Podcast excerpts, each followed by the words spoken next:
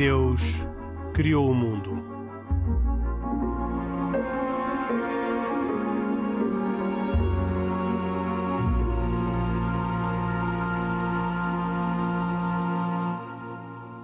Boa noite, bem-vindos a esta edição de E Deus Criou o Mundo, um programa semanal na Antena 1, todas as terças-feiras, neste horário e sempre disponível em rtp.pt. Aliás, todos os programas desde o início estão disponíveis para quem os quiser ouvir. Comigo, Henrique Mota, estão como sempre Pedro Gil, Khalid Jamal e Isaac Assor, num programa com cuidados técnicos de uh, João Carrasco e uh, autoria e produção de Carlos Quevedo. Nós hoje vamos uh, falar de algumas notícias, algumas notícias, aliás, bastante recentes, quase todas vindas de Roma, e, inevitavelmente, Pedro Gil, não podemos deixar de falar sobre o estado de saúde do Papa Francisco e de, daquilo que uh, serão as preocupações que os católicos têm relativamente uh, a esta necessidade que o Papa teve de ser operado, uh, porque, um, mesmo que prevista, é sempre uma preocupação a uma, uma operação numa pessoa com 84 anos. É verdade, nós eh, todos ficámos meio surpreendidos, embora a coisa estivesse preparada, foi-nos anunciado sem prévio aviso, logo no dia em que ele foi internado, portanto, no, no domingo, dia 4 de julho, eh, foi internado no Hospital de Gemelli. O problema parece que é um problema de ordem intestinal resolúvel, a operação parece que correu bem, ainda traz consigo sete dias de internamento e claro, embora as expectativas sejam otimistas e embora as circunstâncias sejam favoráveis, aqui o risco inerente à idade é, é sempre elevado e nós também sabemos que existem infecções hospitalares, portanto há aqui um motivo de apreensão que todo mundo, enfim, todo mundo cristão vive com uma certa ansiedade, mas também com alguma tranquilidade e esperança. Além disso, nós, por acaso, é, é uma boa altura para pensar que este Papa tem manifestado uma resistência física fora de série. Eh, conhecem-se dois problemas de saúde. Bom, conhece-se este problema de saúde agora e conheceu-se, conhece o, anterior, o que já existe, que é o problema de ciática, que, vez por outra, até chega à impossibilidade de estar em algum evento, mas são raros eventos em que ele não pode estar. É, portanto, um, um, um Papa com uma saúde bastante, apesar de tudo, bastante robusta, pelo menos de quem olha de fora, não obstante o seu andar não seja um andar escorreito, seja um andar meio alquebrado, o que é facto é que a resistência dele nos eventos públicos é absolutamente notável. Aliás, nós próprios, quando estivemos em Roma, e foi em 2018, salvo erro, eh, na Praça de São Pedro, vimos que ele, ao fim de 30, 40 minutos a saudarem várias pessoas, quando chegou até nós, ele estava fresco, como se tivesse começado naquele momento a saudar pessoas, portanto, é, é, é, nesse aspecto é absolutamente admirável. Mas oxalá corra tudo bem, estamos confiantes, não é? Uh, o Papa Francisco continua uh, no, no, pleno exercício do governo da Igreja Católica, uh, estando neste momento hospitalizado, ou há alguém que tome por ele essa responsabilidade? Quer dizer, eu acredito que todos os compromissos que impliquem tomada de decisões devem ter sido adiados para depois desta semana de internamento, a não ser que até mesmo durante o internamento ele consiga ter capacidade para, para atuar e interagir com os seus colaboradores. Não tenho notícia de que tenha havido qualquer delegação de tarefas ou funções.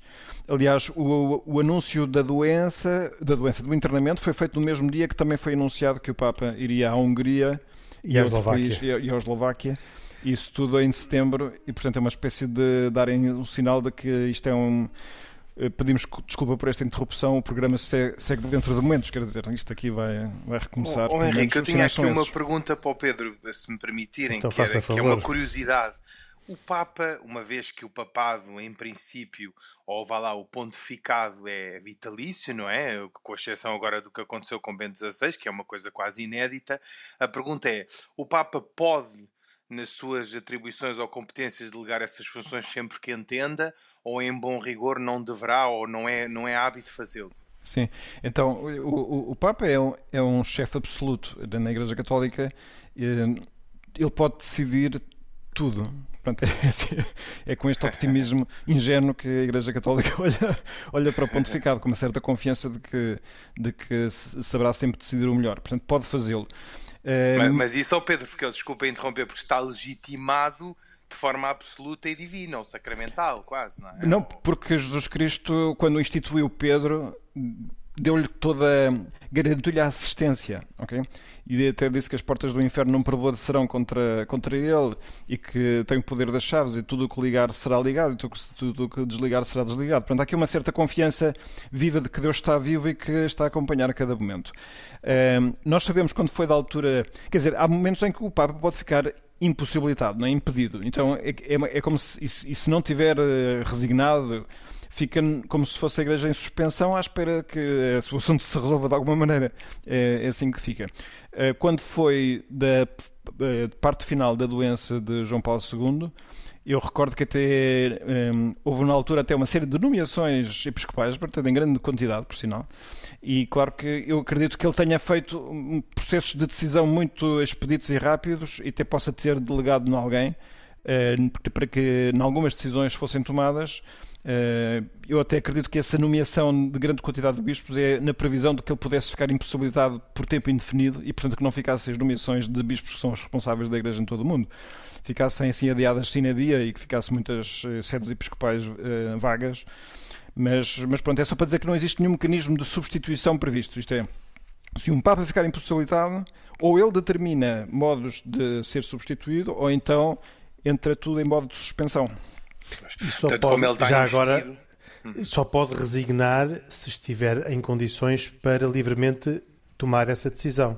Sim, não há outro cenário, não existe uma resignação implícita ou suposta ou, ou oh. presumida. Ou... Mas quer dizer, como ele está investido nessa, nessa condição, vá lá, sagrada ou divina, hum, eh, quer dizer, como, como, não, como é que a Igreja vê isto? A Igreja não vê, não vê essa possibilidade com bons olhos, não é? A não ser que o próprio designe a alguém que o substitua em determinada função. Sim, não, não, se ele não, se ele não de, define modos de, de, da Igreja ser governada durante o seu impedimento, eh, a, a, Igreja, como digo, fica em gestão ordinária. Portanto, é como os governos que, que se demitem e à espera do novo governo ficam em, em modo de gestão, ficam só a tomar aquelas decisões que são indispensáveis para o bom funcionamento, mas não há nenhuma decisão de novidade, não se faz nada, enfim, substancialmente novo. Extraordinário, claro. Muito bem. de Roma também vem a notícia, Pedro Gil, uh, e não quero concentrar demais o tema no Pedro Gil, mas é, parece-me inevitável neste, uh, neste conjunto de notícias. Uh, vem a notícia de que pela primeira vez um cardeal vai ser julgado num tribunal do Vaticano. Dom Ângelo Becciu, que é acusado de, ele com mais nove pessoas, de vários crimes todos na área financeira, eh, como eh, seja desvio de fundos, abuso de funções, lavagem de dinheiro, extorsão, eh, corrupção, violação do dever de sigilo, peculato, etc. Outros vários.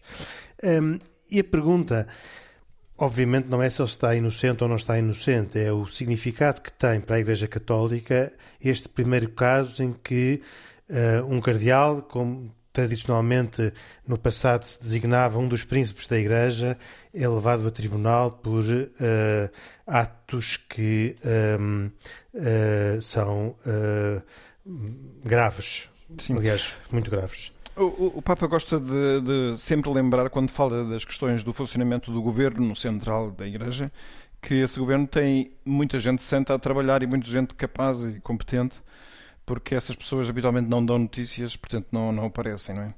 E quando surgem notícias negativas, claro, compreensivelmente pode-se fazer uma certa eh, interpretação extensiva e pensar que este caso é, é, representativo, é como se fosse uma amostra representativa do que o governo é. O governo da Igreja é um governo, como digo, feito de pessoas competentes, dedicadas e que fazem as coisas pelos motivos religiosos certos.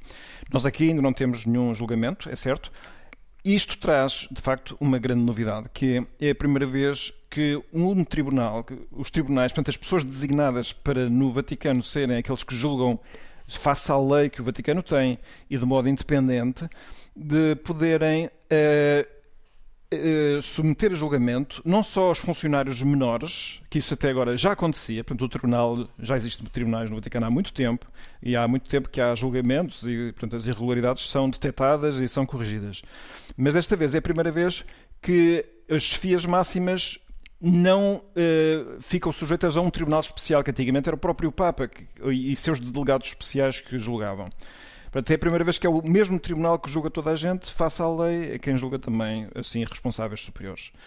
Portanto, isso é uma, é uma grande eh, novidade e acho que é uma, uma boa notícia, pelo menos para mim próprio me dá um certo alívio. É, entre, é bom que aqueles que são dedicados a saber julgar, porque não é qualquer um que se inventa como juiz, é preciso saber interrogar, conduzir uma investigação, é preciso saber avaliar provas, e isso é uma profissão, é preciso gente competente nisso. Mas que essas mesmas pessoas possam uh, julgar também comportamentos de altas fias é importante. E também fica a noção de que não há ninguém que fique fora da lei, o que é sempre também muito bom. Mas, oh, mas oh Pedro, desculpa interromper.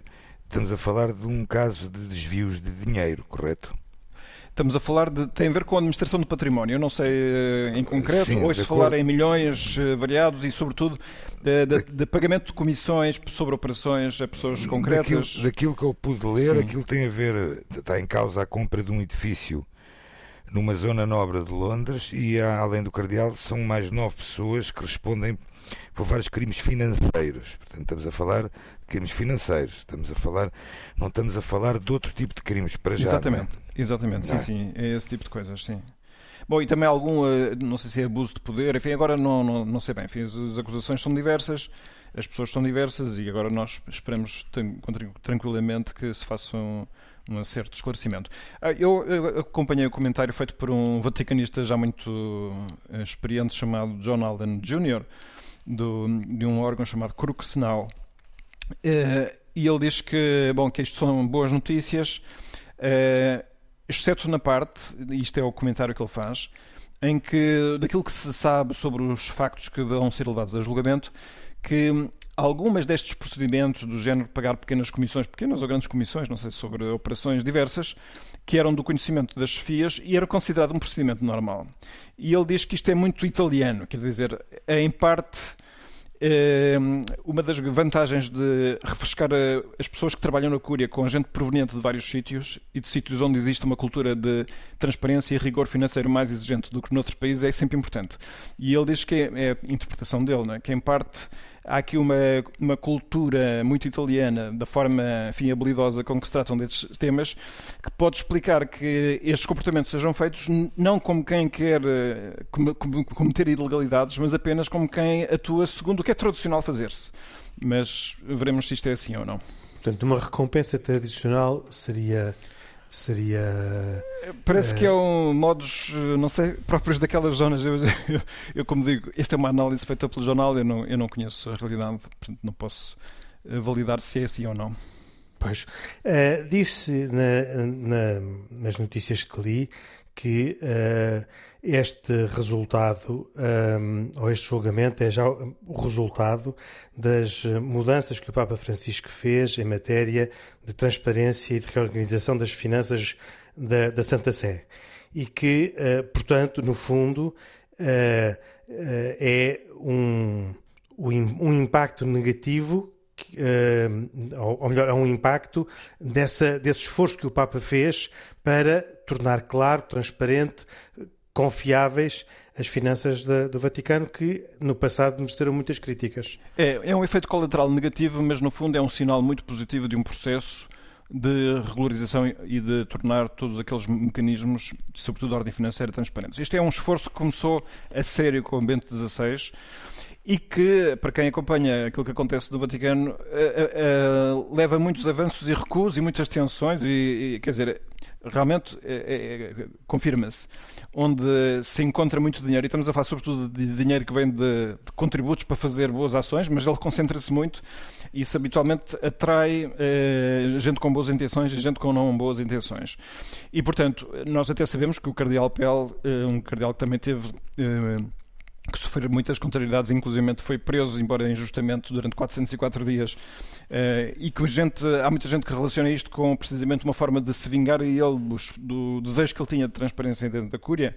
Então nós vemos é um processo muito doloroso, penoso, de purificação e de regularização, que afeta certamente muitos interesses e interesses financeiros elevados, e portanto o que torna as coisas muito mais difíceis, e que agora, ou que parece, e oxalá seja, este julgamento não é senão mais um sinal de que eh, os podres de que tanto se falava estão-se a descobrir e pronto, e que há de haver um momento em que as coisas fiquem melhorzinhas, embora, evidentemente, uh, a Igreja e, e, todo o mundo está feito de gente frágil e vulnerável e, portanto, estes problemas hão de acontecer. Agora, é sempre bom saber é que existem mecanismos e mecanismos eficazes para fazer com que aquilo que não funciona bem é detectado, é regularizado, e, ainda que se tenha que lamentar muito, porque, enfim, toda a gente espera da Igreja um, um exemplo um bocadinho mais forte. Mas, como digo, como o Papa diz, a maior parte das pessoas na, na Cúria Romana são boa gente e competente e santa.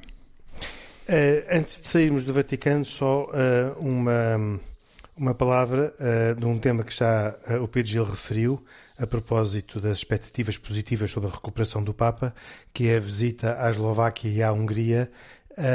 não sei se o Pedro já teve a oportunidade de pensar sobre este assunto e de ler sobre este assunto para comentar esta ida do Papa a estes dois países, porque diz-se que o Papa tem um critério muito próprio de decisão dos países onde vai e que normalmente vai àqueles onde a Igreja Católica está, uh, é, está menos está menos presente e uh, onde as viagens não são garantidamente um sucesso.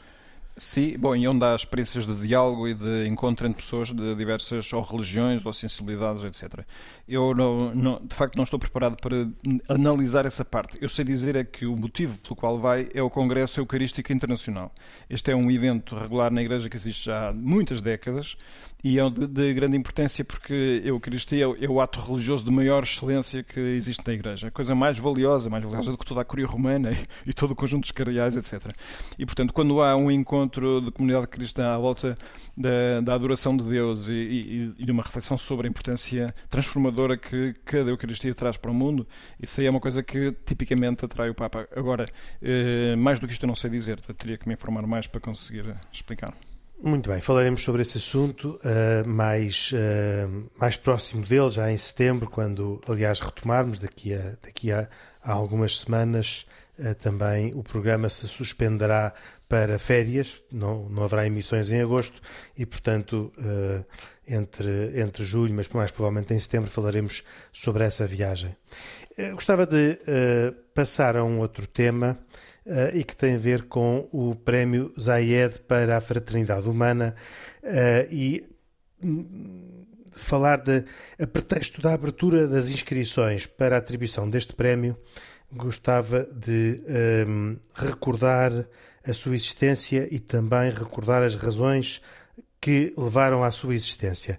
E um, a esse propósito, um, dizer que este prémio foi instituído na sequência do encontro histórico entre o Papa Francisco e o grão imã de Al-Azhar, eh, que ocorreu em Abu Dhabi, nos Emirados Árabes, em 2019 eh, que já teve uma primeira edição, foi o ano passado, em que eh, duas pessoas foram galardoadas com o prémio, o português António Guterres, na sua qualidade de secretário-geral das Nações Unidas, e Latifa Ibn Ziaten, eh, que é a fundadora da Associação IMAD para os Jovens e a Paz. E o que eu pergunto, e talvez pergunte agora para dar descanso ao Pedro Gil, pergunto ao Khalid Jamal, qual é, no, seu ponto de vista, a importância deste prémio? E uh, se o prémio existe um, ehm, por uh, também para celebrar e, homenagear e lembrar esta, este grande feito da, do, do Islão sunita que foi este encontro com o Papa Francisco e esta, eh, esta declaração conjunta eh, assinada por Francisco e Ahmad Al-Tayeb.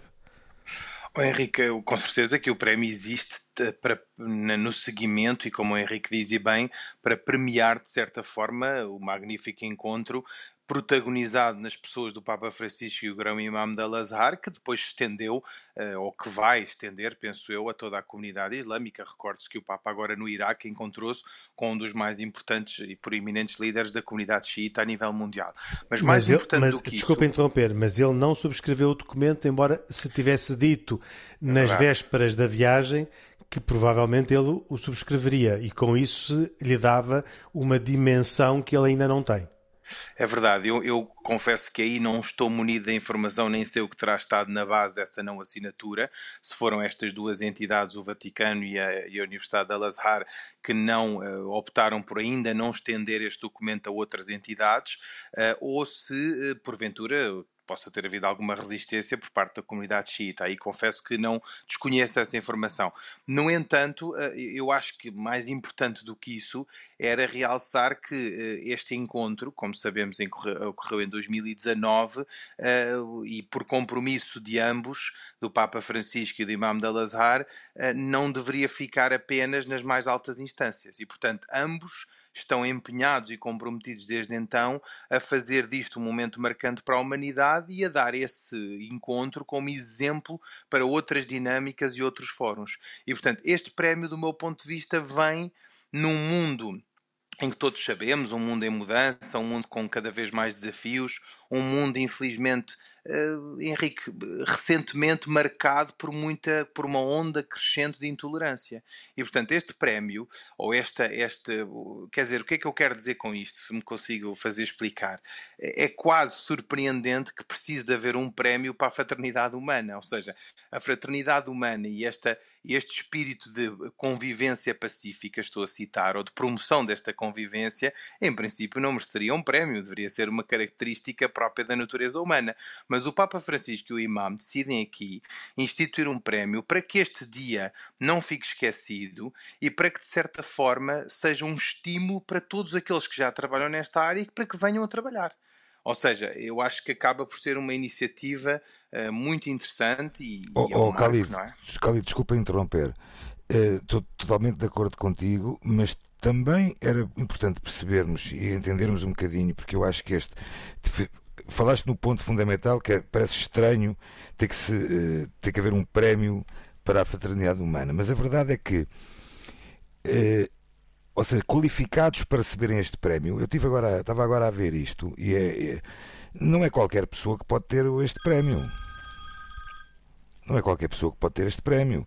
Estamos a falar de membros do governo, estamos a não. falar de membros, membros do Parlamento. Não, eu acho não. que qualquer um se pode qualificar. No não, não, não, é um não, júri. Não, não, é um júri. Não, não, não, não, desculpa, não, oh, Khalid, desculpa, eu estou.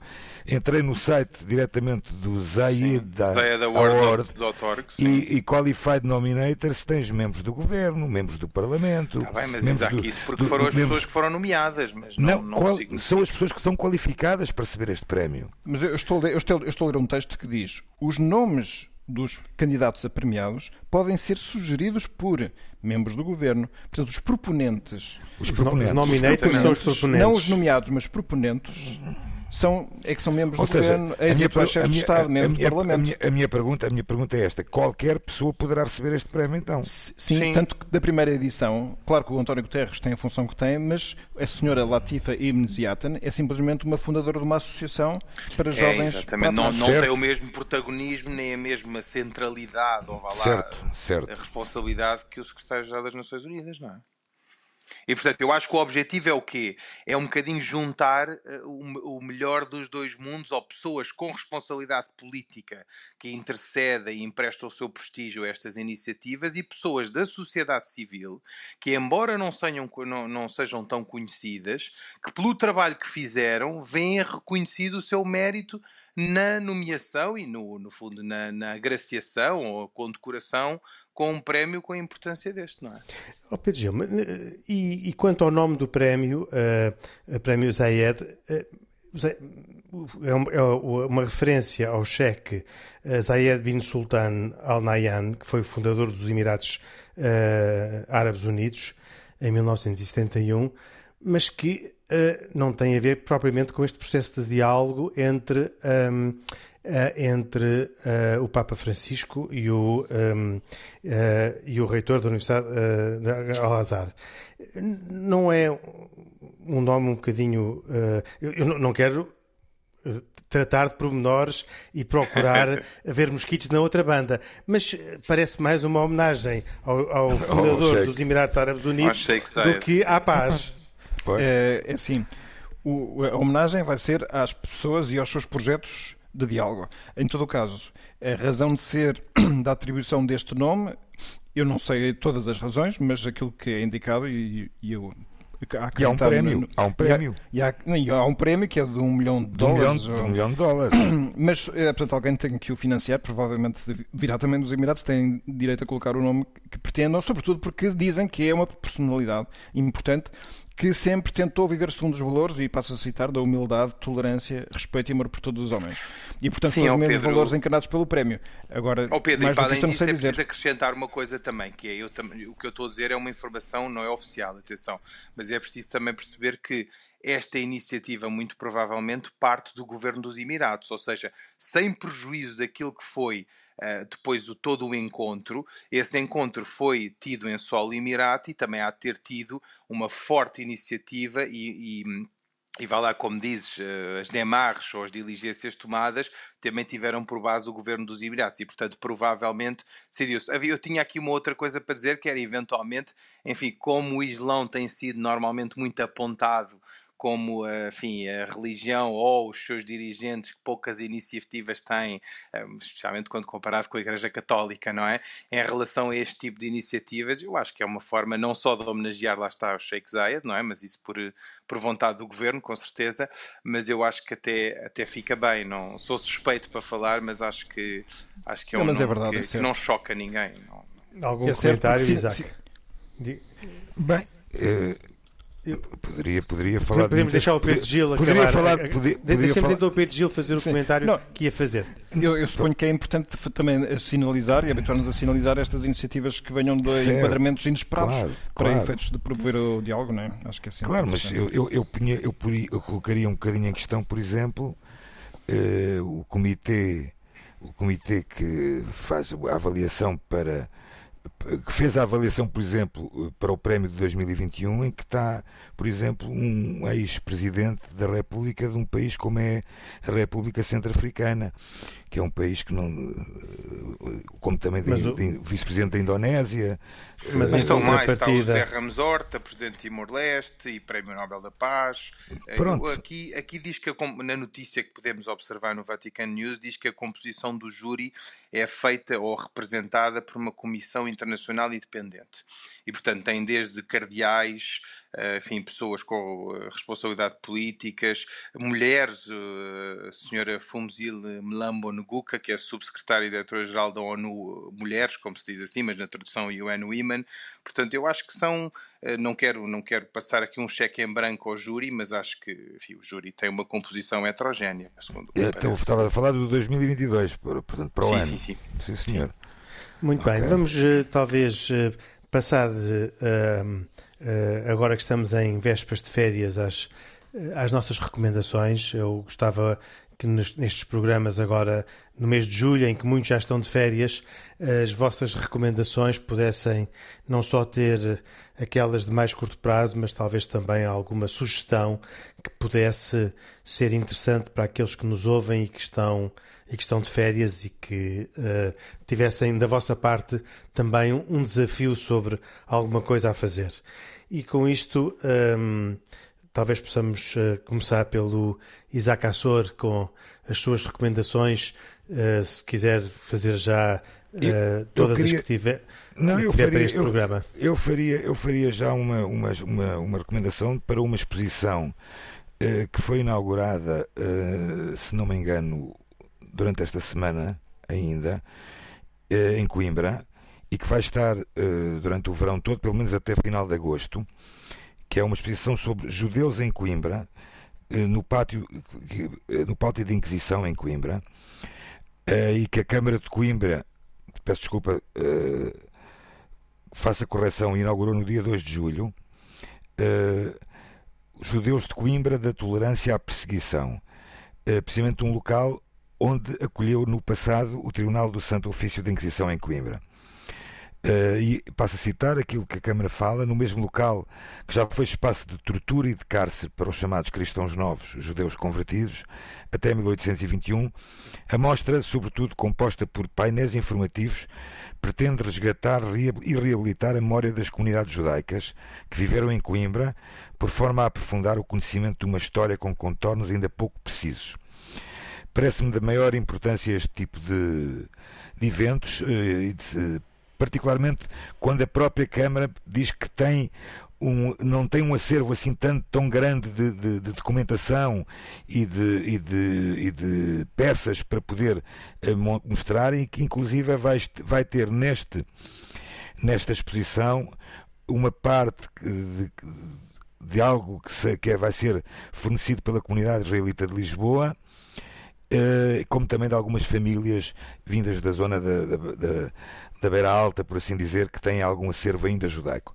Parece-me da maior importância este tipo de exposições. O Isaac sabe se na zona de Coimbra, na cidade, há algum vestígio de sinagogas e de, da presença judaica na cidade? Repare, na, na cidade de Coimbra uh, foi, foi descoberto há, há poucos anos um banho ritual judaico chamado mikveh.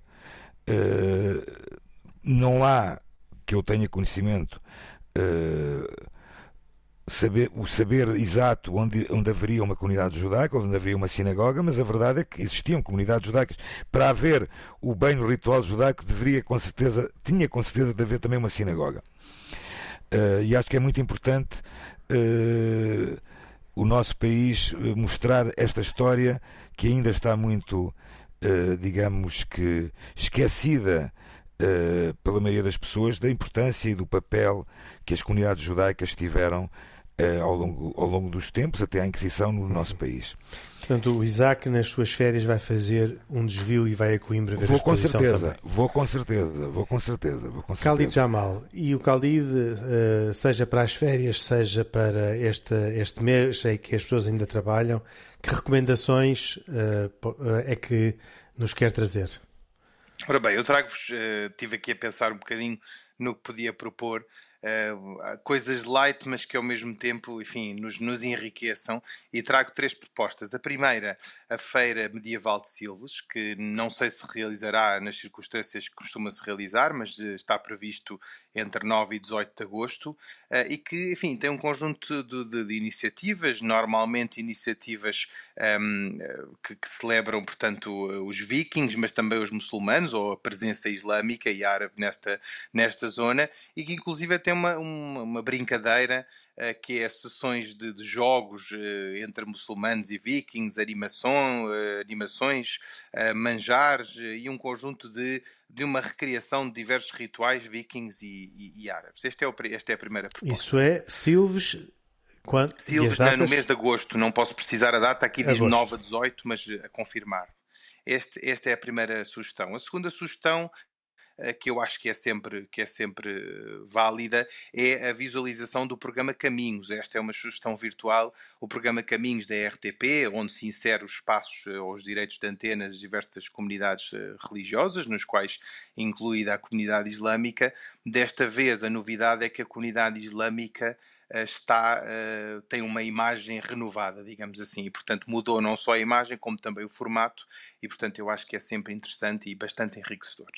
E a terceira e última são recomendação de dois ou três títulos de livros, uh, todos eles diferentes e muito resumidamente. O primeiro, chamado Islão na Europa, de Maria do Céu Pinto, eh, que fala um bocadinho da presença do Islão na Europa, em que existem cerca de 15 a 20 milhões de muçulmanos na Europa Ocidental, e estima-se, e aí vem a polémica, dentro de 30 anos 20% da população europeia será muçulmana. Portanto, não me debruçando mais sobre essa polémica, pois. ou sobre se a veracidade ou não desta afirmação, acho não que é, é um no, livro que não, que não é nova, que não é nova. Que não é nova. O segundo livro fala sobre o Islão, o Estado Islâmico e os refugiados.